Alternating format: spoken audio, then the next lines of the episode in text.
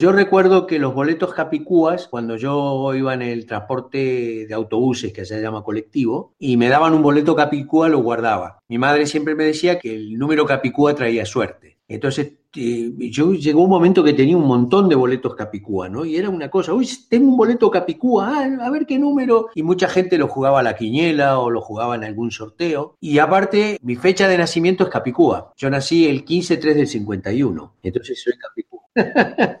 En el episodio 36 de Capicúa FM conversaremos con Daniel Meri, argentino radicado en Madrid, España, sobre los boletos palindrómicos o Capicúa, al igual que la cadena de bloque y las criptomonedas. Pero antes hablaremos de nuestra nueva radio, Tu Salud Secreta, con la doctora Montserrat. Gracias por sintonizar Capicúa FM Gracias por sintonizar Capicúa FM. No importa que digas gracias. O gracias. No importa que digas sintonizar. O sintonizar. Zapatos. O zapatos. Efervescente. O efervescente. Es tu idioma. Es mi idioma. Es, nuestro, idioma. En Capicúa FM tratamos y aclaramos las dudas del castellano, el más hablado y más difundido de todos los idiomas españoles. Asuntos culturales, gastronómicos y hasta musicales. Ahora el director de Capicúa FM, Alan Tepper.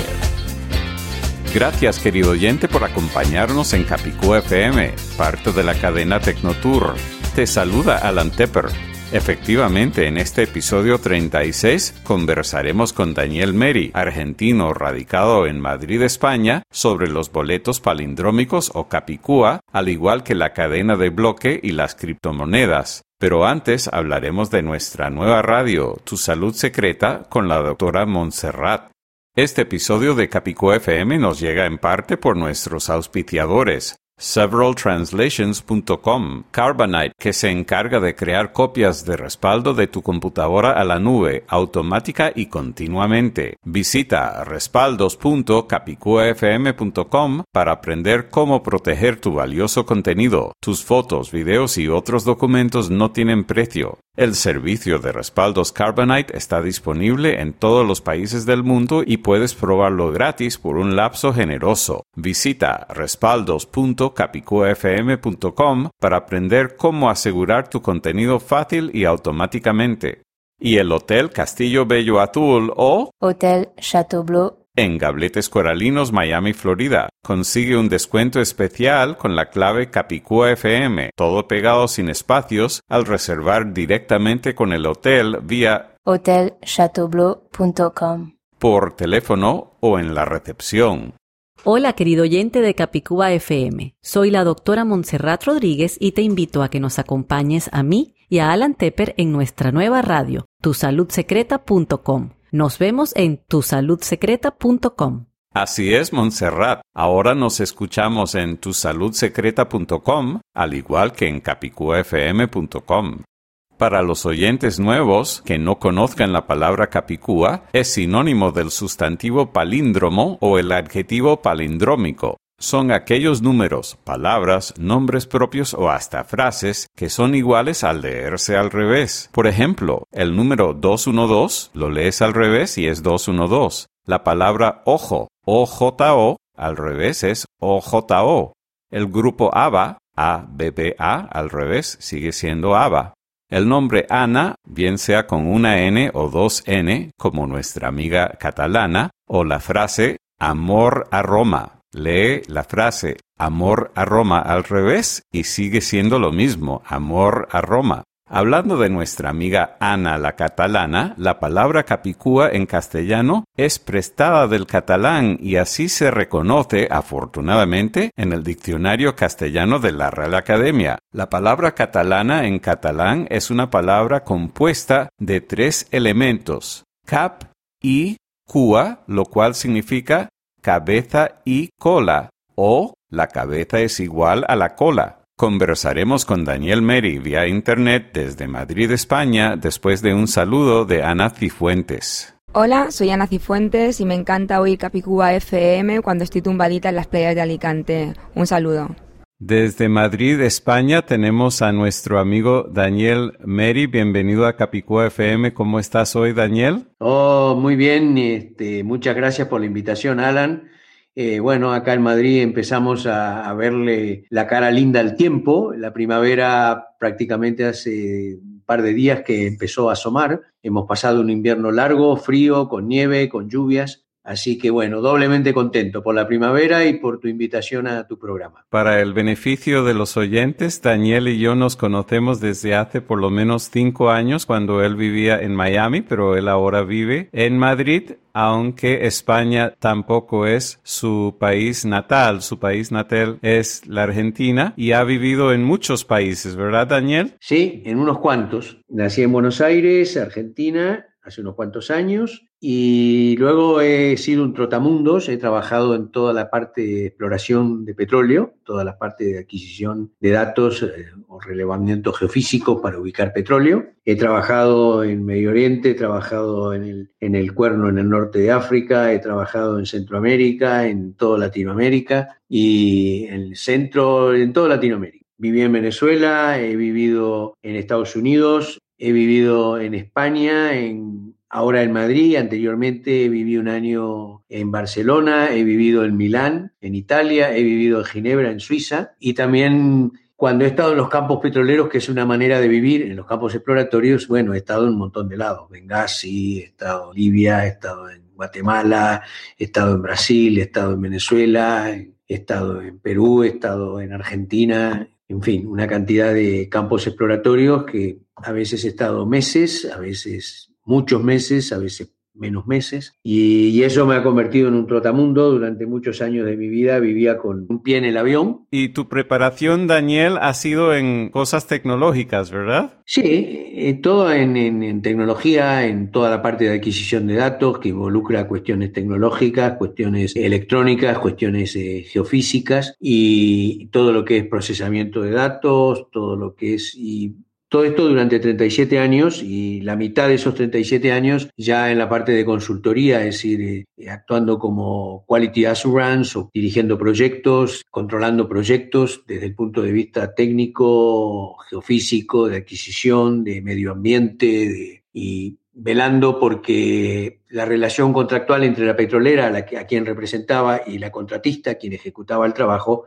eh, fuera debidamente respetado y eso es un trabajo, eh, en su momento fue lindo, conocí lugares que si no llegas a través del mundo de la exploración petrolera jamás llegarías y fue muy lindo. Años, eh, muchos años atrás uno se recuerda a sí mismo como una suerte de cocodrilo dandy, cocodrilo dandy, pero luego con los años se fue haciendo un poco más pesado, ¿no? Dormir en campamentos, en carpa, en trailers, en pantanos, en selva, en, en climas con 21 grados bajo cero, desiertos, eh, montañas, luego se hace duro, pero contento. Ahora vamos a hablar de dos temas y al final de eso vamos a hablar de tu proyecto actual en Madrid, España. Te voy a preguntar, porque es un tema muy candente hoy en día, lo que es la cadena de bloques y también las monedas virtuales. Bueno, en realidad el, el, el, la tecnología es conocida en, inglés como blockchain, en castellano sería cadena de bloques, porque realmente es eso, es una cadena como una bitácora que va encadenando bloques que tienen un, un, histórico y por lo tanto son imborrables. Y además tienen toda una seguridad debida a la encriptación, a hashes que van teniendo, lo cual si alteramos cualquier bloque de la cadena, alteramos el resultado final del hash, por lo cual sabemos que estamos frente a una cadena que está siendo falsificada. El blockchain es una tecnología que es muy conocida por las criptomonedas, particularmente por el Bitcoin, pero en realidad la tecnología de blockchain consiste en una base de datos distribuida que es ejecutada sobre una red de nodos P2P. Esto significa que los datos que están contenidos en, ese, en esa cadena de blockchain están distribuidos en todas las bases de datos, en todas las bases de datos que participan de esa cadena.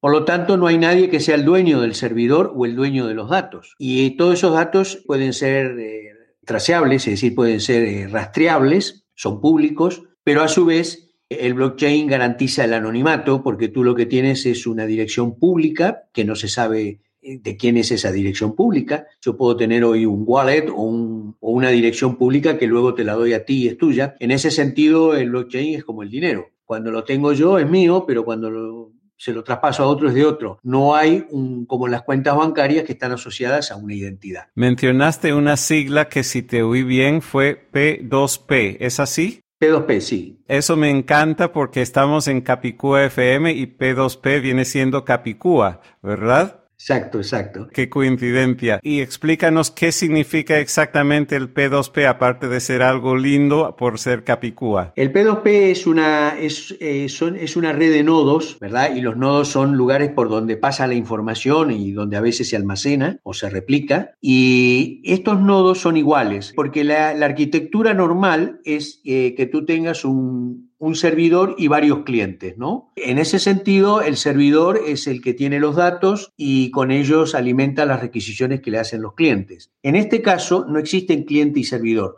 Los nodos son iguales, son clientes y servidores a la vez. Todos tienen datos y se comunican entre ellos eh, sin necesidad de pasar por un servidor en particular. Entonces, es una cadena, es un una red de nodos iguales, que todos tienen la misma jerarquía, no hay un servidor y clientes, y, y los datos pueden, no tienen por qué ser censurados o, o, administrados por alguien, en este caso un servidor. En el caso del P2P no puede eh, hacerse. Y además de eso, de tener una red de nodos P2P, el, el, blockchain consta de una base de datos que está distribuida, en el cual todos tienen copias de esa base de datos. Y la tercera condición buena es que la la admisión a esa red pública de Bitcoin o Ethereum es público. Nadie puede decir quién entra y quién no entra. Aquel que tenga el equipo y quiera ser parte de esa red accede. Y además, el cuarta, la cuarta pata que da las garantías a lo que es el, blockchain y por eso está transformando al mundo, es que es totalmente open source. Es decir, que estamos en presencia de un código abierto, que todo el mundo puede investigarlo, leerlo. No estamos frente a ninguna caja negra cerrada que no sabemos qué hace. ¿Y podría suponer que la P en P2P quiere decir persona? En inglés sería point to point.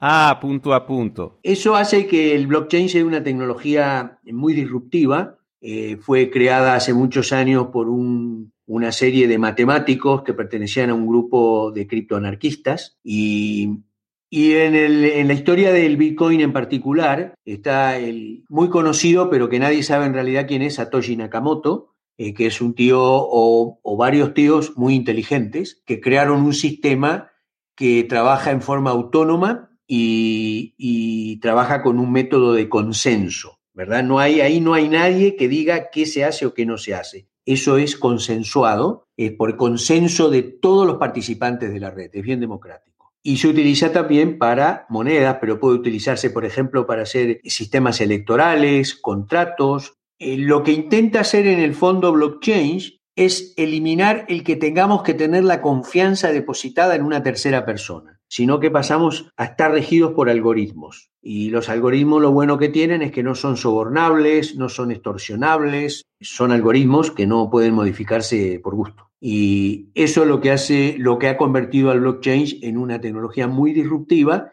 pero también hay muchos sectores, sobre todo los sectores que viven de la intermediación, como los bancos, que están muy preocupados y muy asustados porque ven que su modelo de negocio empieza a perder eficacia. Cuando dices que hace muchos años se creó la cadena de bloques o, o, blockchain, ¿eso fue hace décadas, siglos o miles de años? En realidad el blockchain tal cual lo conocemos hoy, aunque es una tecnología en, en evolución y, y en crecimiento permanente, empezó en el 2009 cuando surgió el Bitcoin, que fue la primera cadena de blockchain que da una prestación realmente útil, no experimental o una prueba de concepto que tiene minerías, los mineros son los que hacen las transacciones y esos mineros cobran un dinero, que es el Bitcoin, por hacer esas transacciones y cobran el dinero resolviendo un, un acertijo matemático, ¿verdad? Y eso significa de que cada minero va encontrando la cadena más larga, si alguien quiere alterar alguna cadena queda corta y siempre vamos por la más larga.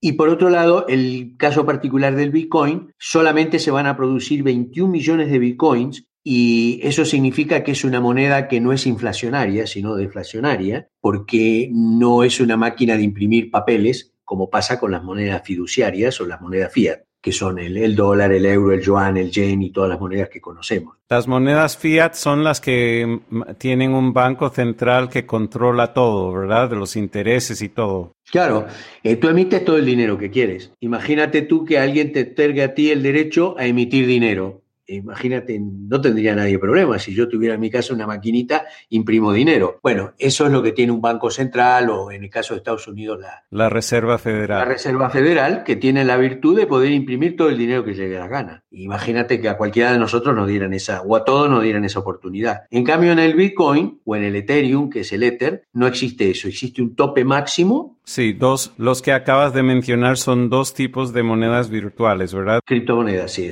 Uno, hay varias, ¿no? Está el Bitcoin, está el Ethereum, el Altcoin, el Litecoin. Y todas esas monedas están basadas en una cadena de bloques. En una cadena de bloques, exactamente. Y no, no podemos darle el crédito a, a, la cadena de bloques a alguien como Pitágoras o algo así. No, no, no es tan viejo. En realidad esta historia comienza ya te dije allá por los años 50, 48, luego de terminada la Segunda Guerra Mundial, que estos grupos, eh, estos matemáticos, criptógrafos, que se llamaban criptoanarquistas o cyberpunks, comienzan a ver de que hay un problema muy grave político el problema de cómo preservar los derechos civiles, cómo preservar eh, al mundo de, un control financiero que va a ser muy contraproducente, comienzan a establecer un sistema basado en algoritmos que no dependa de, del ser humano, que no dependamos de la confianza de terceros. Porque al fin y al cabo, el confiar en terceros es algo que le sirvió a la civilización cuando vivía en pequeñas tribus o clanes donde todos nos conocíamos, ¿verdad? Si yo te conozco a ti y tú me conoces a mí, tú sabes qué tan confiable soy o no, eh, a este le puedo prestar un libro porque me lo devuelve, a este no porque seguro que me lo mancha o me lo rompe, pero cuando tú tienes que vivir todo tu día haciendo transacciones basadas en la confianza con gente que no conoces, pierde el sentido. Eh, uno paga cuentas bancarias, eh, cuentas de servicios, con gente que no conoce. Entonces, no puede basarse la sociedad en la confianza en un sistema de credibilidad porque no hay conocimiento de la persona. Distinto es cuando tú conoces tu amigo, tu familia, eh, un grupo de vecinos que tú los conoces durante años y tú sabes hasta dónde confiar o no. Pero vivimos haciendo transacciones con personas que no conocemos, ¿me entiendes? Entonces, esto es un poco lo que intentaron comenzar a descifrar estos criptoanarquistas y por eso el proyecto de ellos iba más allá de simplemente crear una moneda, aunque era lógico la idea de crear una moneda que no esté gobernada por nadie, que nadie diga qué se hace o no se hace con esa moneda es muy importante, porque eso le da a la gente una suerte de, de credibilidad financiera. Lo otro depende de lo que quiera es como que tú me dieras a mí la máquina de hacer dinero, tú depende de lo que yo quiera hacer. Si yo quiero imprimir mucho dinero, poco dinero, manejo las finanzas así. Y esta gente lo que quería evitar era eso. ¿Y qué consejo tendrías a nuestros oyentes que quieran aprender a comentar, a lidiar con estas criptomonedas? ¿Cuál crees que sería un buen paso? Eh, yo creo que la, mi primer consejo a todos los oyentes es que entiendan que el blockchain o la, cadena de bloques eh, no es solamente monedas, es toda una, una revolución que va a modificar nuestra vida. Por ejemplo, podemos hacer títulos de propiedad, ¿verdad? Porque como la cadena de bloques es una bitácora, que está hecha en el tiempo, entonces tú puedes establecer quién es el autor de algo porque fue el primero que lo publicó, por ejemplo. Tú puedes hacer trazabilidad eh, a productos eh, de consumo diario, cómo, dónde se produjeron, por qué cadena de distribución pasaron. Es, eh, lo primero es entender que el blockchain es una tecnología que va a cambiar toda nuestra percepción de la vida como la conocemos. Y que luego es claro, la parte de monedas, la parte de las criptomonedas es muy importante porque es la única manera que tenemos de salir de este sistema financiero que, que, tanto dolores de cabeza le está trayendo a la sociedad eh, eh, durante décadas, ¿no? Y que no, y, y, en el futuro no pinta como que esto va a cambiar, sino es a través de la cadena de bloques y de las, y fundamentalmente de las criptomonedas. Eso es lo primero que hay que entender. Lo segundo es comenzar a leer, a familiarizarse y sobre todo alejar a la gente de la idea del, de la lotería, ¿no? De que yo me compro Bitcoin y me voy a volver millonario en tres días. Porque la especulación puede significar que hoy el Bitcoin cueste 20 mil dólares y pasado mañana cueste 11 mil, porque es al fin y al cabo, cuando está en un, en un escenario especulativo, es como una acción. Tú compras una acción, hoy vale mucho, mañana vale poco. Entonces hay que entender y tenemos que ver para que el Bitcoin se convierta en una moneda de pago, en una moneda de transacciones, porque ahí vamos a evitar toda la transacción bancaria, que es costosísima. Mantener cuentas bancarias, pagar, si queremos hacer transferencias. Ahora si queremos ir a un cajero automático nos cobran por eso, nos cobran por todo. Y con el Bitcoin podríamos eh, eliminar toda una serie de, costos de transacciones bancarias y lograr sobre todo agilidad.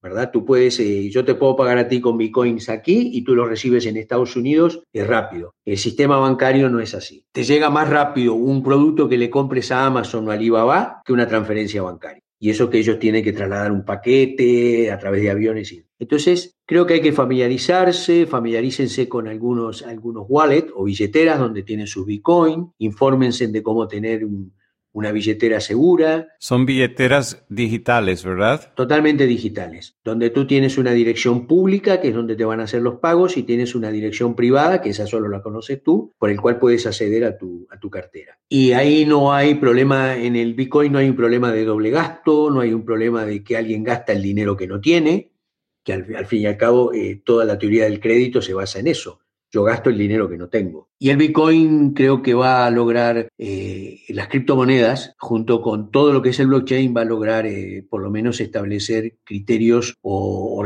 una organización social y económica mucho más estable, mucho más autosustentable que la que tenemos actualmente, que es totalmente especulativa y, que nos, lleva de, vamos de desastre en desastre, de burbuja en burbuja, de crisis en crisis y es importante el blockchain, pero vuelvo y repito, no jugar al blockchain con la idea de que me vuelvo millonario en tres días, porque pueden tener mala experiencia en ese sentido, porque puedes comprar una moneda a 10.000 y por ahí dentro de 15 días está a 5.000. Lógicamente, si tú tienes un buen tiene la posibilidad de tener un ciclo largo, seguro vas a ganar. Pero personas que por ahí esos 5 mil dólares que compraron en Bitcoin, por ahí el mes que viene lo necesitan, lo van a tener que vender al precio que esté y pueden perder dinero. Entonces, mucho cuidado con eso, mucho cuidado con la avaricia, que a veces no es buena consejera. Capicúa FM regresa después de estos interesantes anuncios.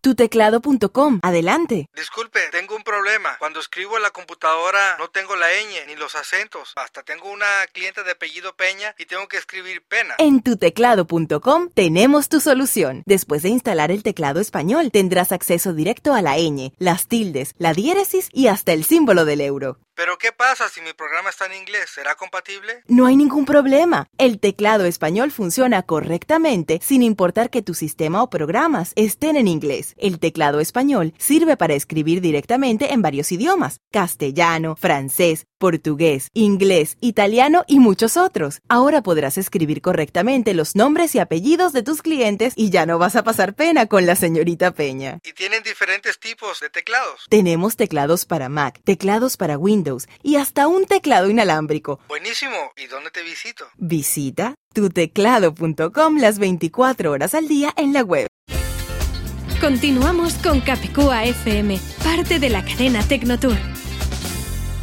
Continuamos con Daniel Meri desde Madrid. Yo soy Alan Tepper en el estudio de Capicú FM en Miami y ahora vamos a preguntarle a Daniel sobre el proyecto actual que él tiene en Madrid. Cuéntanos, Daniel. Bueno, eh, Alan, aquí en, en Madrid estamos trabajando, fundamentalmente he sido fundador, cofundador de tres comunidades. Una es una comunidad que se llama BlockMath, eh, que viene de, de la contracción de Blockchain Madrid, aunque uno diría, otros podrían decir el bloque loco, ¿no? BlockMath. Este, pero la idea es eso, el Blockchain Madrid es un, un grupo, una comunidad que da talleres, charlas y cursos acerca de cómo poder trabajar con el blockchain, cómo entender el blockchain, cómo conocerlo, cómo poder desarrollar sobre todo lo que se llaman los contratos inteligentes, que van a facilitar muchas cosas junto a la domótica.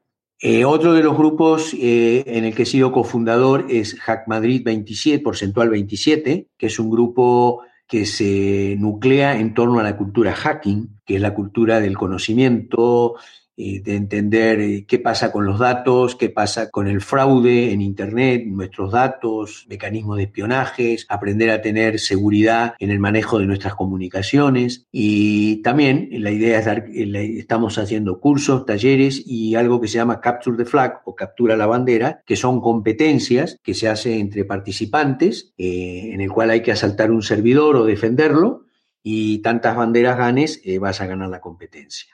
Y el tercer grupo del que soy cofundador también es el grupo de Madrid Haskell User Group, que es un grupo de eh, de usuarios de un lenguaje de programación Haskell, que es un lenguaje de programación funcional puro, que tiene muchas, mucha vigencia, sobre todo en el mundo actual, donde necesitamos en cada computadora tener muchos cores en paralelo. Haskell es un lenguaje que maneja de maravilla el paralelismo, es inmutable, es un lenguaje de mucha expresividad matemática eh, mucha construcción algebraica. Es un lenguaje muy bueno y, a propósito de esto, en la semana pasada recibimos la visita durante una semana aquí de Bartosz Milewski, que es un físico cuántico, uno de los gurúes de Haskell, que vive en Seattle. Vino a Madrid y dio cinco clases magistrales sobre teoría de categorías, eh, cálculo lambda y todo lo que es Haskell. Realmente fue un lujo poder participar de, las clases magistrales que dio este, este, este señor Bartosz Milewski. Y estos proyectos están concebidos para ayudar a la gente a adquirir conocimientos, a nuclearse, a poder crear proyectos, porque hoy en el mundo de hoy creemos que es más importante que la gente pueda crear su propio proyecto, que por ahí salir a buscar trabajos que no existen o que están muy mal pagos. Y entonces es hora de que la gente comience a atesorar sus propios sueños. No es fácil, hay que tener voluntad, hay que tener perseverancia, pero hay que hacerlo. Y, esta es una posibilidad que hemos ido nucleando a mucha gente, que nos vamos nucleando también en torno a proyectos que permiten muchas cosas. Permiten generar un flujo de dinero para que las comunidades puedan crecer y que a su vez la gente tenga un sustento. Twitter tenemos, eh, obviamente tenemos todas las comunidades funcionándose en Twitter, en Slack, en Telegram y páginas web, por ejemplo, Hack Madrid es hackmadrid.org esa es su página web. También tenemos para BlogMat, tenemos para Madrid Haskell User Group y realizamos un montón de actividades que se reflejan en el, en el Meetup, que es esta aplicación donde están todas las reuniones que se hacen a nivel mundial de diferentes grupos, tanto de Estados Unidos, Europa, China, y el resto del mundo. Entonces, el mejor lugar para que los oyentes busquen más información sería el sitio web que mencionaste, ¿verdad? hackmadrid.org, ahí sí van a encontrar información que refleja todas las actividades que está haciendo el grupo de Hack Madrid en materia de hacking, de ciberseguridad, las ideas de dar cursos, etcétera. Y también eh, tanto Haskell como BlogMat están por crear páginas ahora, pero la actividad puede estar reflejada, la pueden ver reflejada en el Meetup, que es una aplicación en el cual pueden poner Madrid Haskell User Group o BlogMath y ahí van a ver toda la información, todos los los eventos que se realizaron, los eventos que se van a realizar, fotos, información, etcétera. Y también ahí están los datos como para llegar al canal Slack o Telegram de, estos, de estas comunidades, donde se da toda la, no solo se muestra la actividad, sino la gente tiene discusiones muy, muy ricas, muy, muy, muy buenas, acerca de, ideas, de compartir informaciones, discutir sobre cuestiones técnicas. Es, es bien bonito, bien apasionante lo que sucede y la idea es esa, generar conocimiento para que la gente pueda empezar a trabajar en sus propios sueños y, de una manera más libre. Agradecemos mucho tu participación en Capicúa FM, Daniel Meri, y te voy a hacer una pregunta más en cuanto a, la famosa leyenda argentina de los boletos Capicúa. ¿Estás informado sobre esa leyenda? Yo recuerdo que los boletos Capicúas, cuando yo iba en el transporte de autobuses, que se llama colectivo, y me daban un boleto Capicúa, lo guardaba. Mi madre siempre me decía que, que el número Capicúa traía suerte. Entonces, eh, yo llegó un momento que tenía un montón de boletos Capicúa, ¿no? Y era una cosa, uy, tengo un boleto Capicúa, ah, a ver qué número. Y mucha gente lo jugaba a la quiniela o lo jugaba en algún sorteo. Y aparte, mi fecha de nacimiento es Capicúa. Yo nací el 15-3 del 51. Entonces soy Capicúa. ah, qué afortunado. Uno nacido en una fecha Capicúa aquí en Capicúa FM. No podemos Así que soy más. un capicuano, en serio. Ah, pues yo sé que hay gente que todavía vende su colección por internet porque me, informan los argentinos que todavía viven en la Argentina que hace tiempo ahora los boletos son de otro tipo, ya no tienen números, entonces ya es imposible. Entonces eso hace que esas colecciones de boletos Capicúa de antes son hasta más valiosos para ciertas personas. Yo me acuerdo que durante toda mi, adolescencia y ya siendo adulto, eh, un adulto joven que vivía en Argentina aún eh, todavía en ese entonces, eh, cada vez que yo subía un colectivo o compraba un boleto de tren, enseguida me fijaba el número. Y si era Capicúa, lo guardaba. Tenía un montón de boletos y, y, de boletos de trenes capicúas. Y le comentaba a mi madre, hoy saqué un boleto capicúa, a ver qué número es. Y le decía, qué sé yo, es este, 56465. Uy, qué lindo número, bla, bla, bla. Ella era la verificadora que si era legítimamente capicúa. Ella le siempre... y, lo, y se relacionaba lo del capicúa a la suerte, ¿no? Que eso traía suerte. Sí, y para el beneficio de los oyentes que sean nuevos en Capicúa FM, Capicúa quiere decir lo mismo que palíndromo, que al leerse al es lo mismo. Ahora, parte de la leyenda que yo he escuchado, y no sé si estás informado de esta parte, es que existía una agencia en la Argentina donde uno iba con su colección, que no, no, no se sabe si era 100 o 1000 o 10 mil, una cantidad muy alta de boletos Capicúa, y que esa agencia al recibir esa colección regalaba una silla de ruedas, no a la persona que lo llevó, sino lo donaba a un hospital en honor a esa persona. ¿Has escuchado esa parte sí, de, sí, sí, de, la leyenda? Cierto. Eh, digamos, cierto, en la medida en que me lo ha contado gente que le doy mi crédito, no es que lo haya visto, ¿no? Pero sí sucedía y había muchos eventos en torno a ese mundo capicúa, ¿no? Algunas cosas son leyendas urbanas, obviamente. Eh, gente que decía, eh, sacó un boleto capicúa y tuvo suerte en la vida por algo, lo que sea. Consiguió un buen trabajo, viajó al exterior, tuvo algo. ¿Por qué? Y justo unos días antes sacó un boleto capicúa y tuvo suerte. Entonces hay un montón de leyendas leyendas urbanas. Y esto de la silla de ruedas, ¿no sabes si es absolutamente cierto o si es una leyenda urbana? Eh, yo lo escuché muchas veces, ¿no? ¿Y sabes el nombre de la agencia que supuestamente se encargaba de eso? Creo que era la agencia de loterías del Estado, algo así, que la que se dedicaba a hacer ese tipo de... de, de, de... Ah, ok. Otra persona me dijo que era el fabricante de las sillas, pero no, no lo sé. No, creo que era la agencia de loterías de la Nación, algo así, que manejaba toda la parte de juego de azar y, y entonces eh, había algo en torno a esto. Pero venga, no, no es que yo lo haya visto realizarse y pueda dar fe absoluta de eso. Eran cosas. Claro, no, no, no fui testigo directo, testigo pero directo. había muchas leyendas, ¿no? Como también estaba la leyenda del séptimo hijo, eh, séptimo hijo varón o séptimo hija mujer. Que lo que sí era cierto que si el séptimo hijo varón o séptima hija mujer, el presidente era el padrino, de, el padrino de, de él o de ella, pero eso era por ley el séptimo hijo varón o séptima hija mujer de una familia, el presidente era el padrino. Y después detrás de eso, detrás de esa historia del séptimo hijo varón o la séptima hija mujer, estaba la historia del hombre lobo, del lobizón que se le llamaba allá, ¿no? Que era el hombre lobo, eh, que decía que el séptimo hijo se convertía en lobo a la noche, el hombre lobo,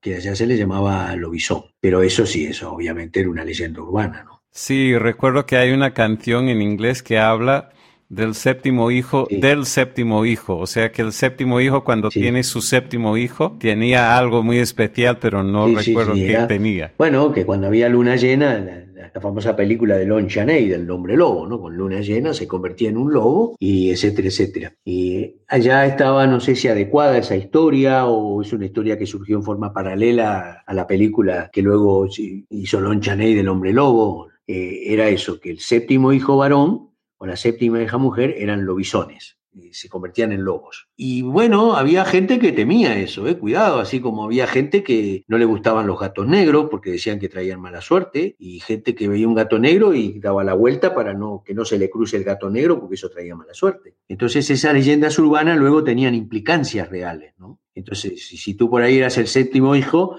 y había alguien prejuiciado, decía, este es un lobo, y, y no te hablaba o o te segregaba, es decir, que esas leyendas urbanas, que muchas de ellas obviamente no son ciertas, lamentablemente tenían implicancias reales en la vida social de la gente luego, ¿no? Muy bien, pues te agradecemos de nuevo y qué bueno que pudiste informarnos sobre todas estas leyendas urbanas argentinas. No, como todo país o toda ciudad, ¿no? hay un montón de leyendas urbanas. Que luego cuando yo viajé por el, iba viajando por distintos países, encontraba las versiones locales de cada leyenda urbana de esa, ¿no? Adaptada a cada país, ¿no? En Italia era la misma historia, pero con una italiana y un italiano, luego en España era un español y una española, en Argentina era un argentino y una argentina, y todas esas historias tienen, son la misma historia, adaptada a cada país. ¿Y en algún otro país, aparte de la Argentina, encontraste una leyenda urbana relacionada a los boletos Capicúa o eso ha sido únicamente en la Argentina? Eso únicamente lo vi en Argentina. Una vez un amigo me dijo que eso de la silla de rueda que regalaban era en la época de Eva Perón. No sé si eso te suena sí, lógico había, eso. Digamos, fue un periodo de la historia política argentina donde había muchos digamos, el gobierno propulsaba muchos eventos sociales, ¿no? Donaciones, etcétera, etcétera, y entonces es probable. Y eso calcula que ha sido en los años 1950, entre 1948 a 1950, y sí, es posible, es posible que hubiera muchas leyendas urbanas. Yo no sé si todavía sigue vigente de que el presidente sea el padrino del séptimo hijo o la séptima hija, pero sé que hasta por lo menos hasta 1950-60 sí fue así. Luego no sé si eso se modificó o sigue la tradición o ya no sigue más, ¿no? Bueno, si fueran muy, muy estrictos, a ese séptimo hijo tendrían que haberle dado un nombre Capicúa.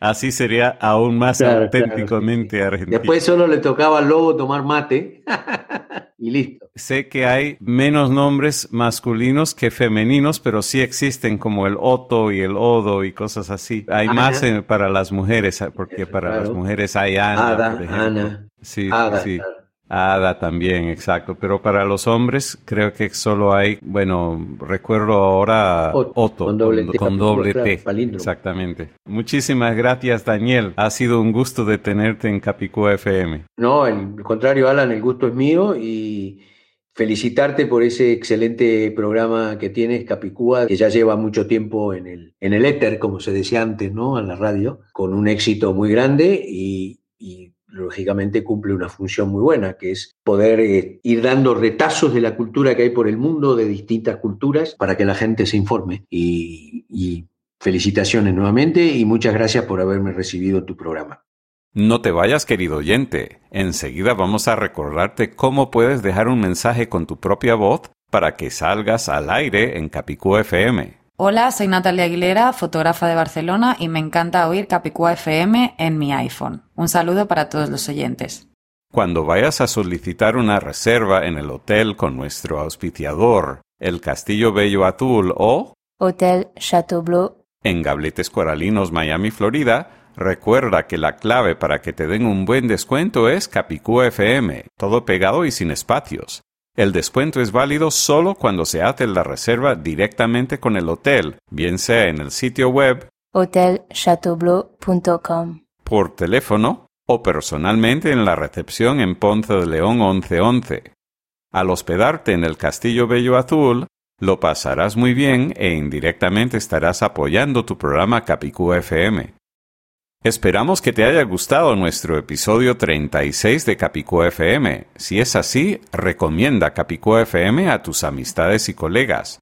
Recuerda, para escuchar, suscribirte a Capicú FM o enviarnos comentarios escritos o hablados, como ya hicieron Ana Cifuentes y Natalia Aguilera, visita capicufm.com las 24 horas al día en la web y busca nuestra nueva opción Graba tu mensaje hablado Repito, en nuestro sitio web capicufm.com está la nueva opción Graba tu mensaje hablado. O si prefieres, llama por teléfono al 305-668-8556 extensión 133 para grabar tu comentario allí. Capicúa FM se encuentra en muchas partes como Apple Podcasts, Radio Public, Stitcher, TuneIn y muchos otros lugares pero nuestra sede está en capicufm.com. Al buscar Capicúa FM en cualquier plataforma, recuerda que nuestro nombre se escribe Capicúa FM, con tilde en la U, todo pegado sin espacios. En este episodio agradecemos la ayuda de Audiovisual 451.com, Alexander Zapata, Victoria Mesas García, María Snoth, severaltranslations.com, Anita Pantin y ATIF, Asociación de Traductores e Intérpretes de la Florida, Estados Unidos. Recuerda, para hacer copias de respaldo de tu computadora a la nube automática y continuamente, visita respaldos.capicufm.com. Tus fotos, videos y otros documentos no tienen precio. El servicio de respaldos Carbonite está disponible en todos los países del mundo. Visita respaldos.capicufm.com para aprender cómo asegurar tu contenido fácil y automáticamente.